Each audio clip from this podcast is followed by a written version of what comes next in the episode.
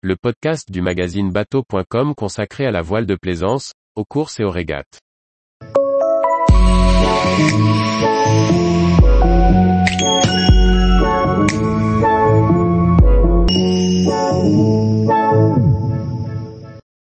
Éric Perron, j'espère que mon expérience me permettra d'être à fond sur la route du Rhum.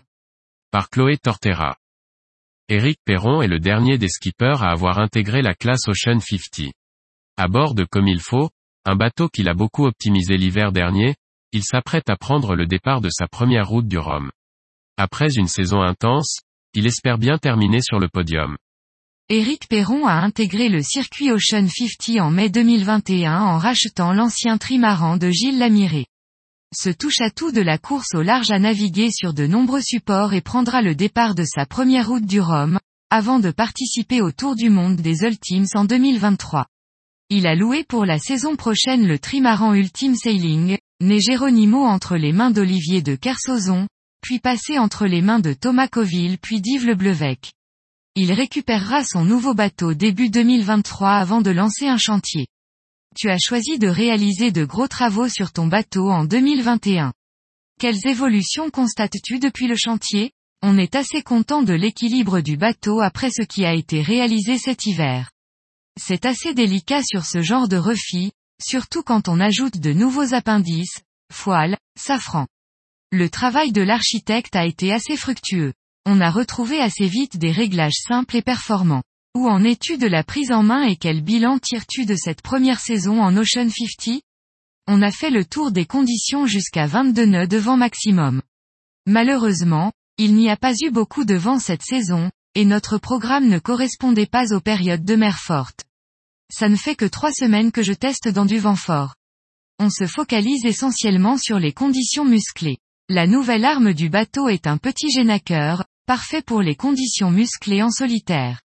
Je me sens confiant sur ce bateau. Je sens qu'il est à ma main. Je me sens prêt à participer à la route du Rhum.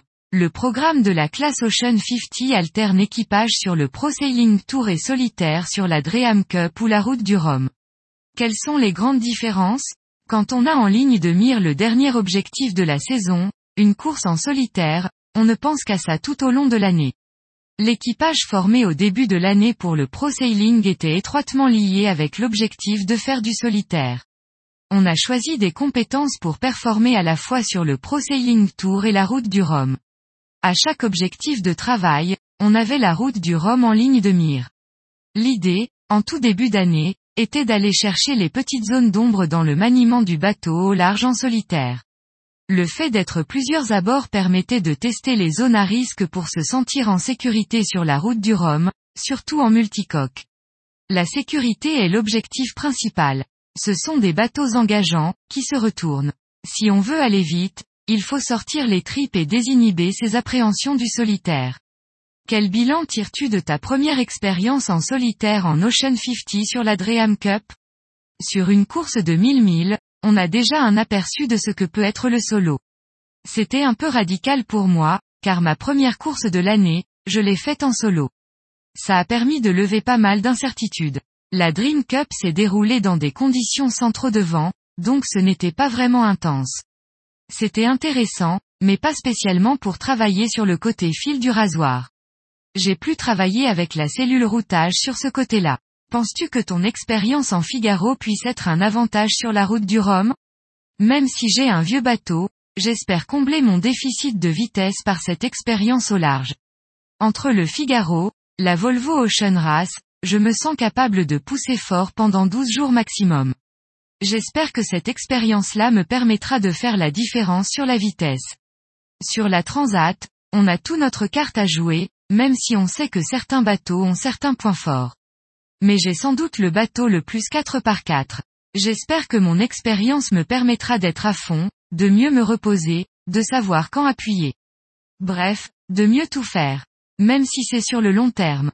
As-tu réalisé un nouveau chantier pour préparer ton bateau au solo? Depuis juin 2022, on a installé une nouvelle casquette. Le cockpit était très ouvert, avec un poste de barre seulement protégé par un tout petit roof. On a comblé cet espace avec une casquette amovible. On continue de trouver de nouveaux espaces pour installer les panneaux solaires. J'ai pu valider cette installation lors de ma dernière navigation. Ça apporte énormément de confort dans le cockpit. Je ne suis pas protégé à 100% comme certains autres, mais on est pas mal.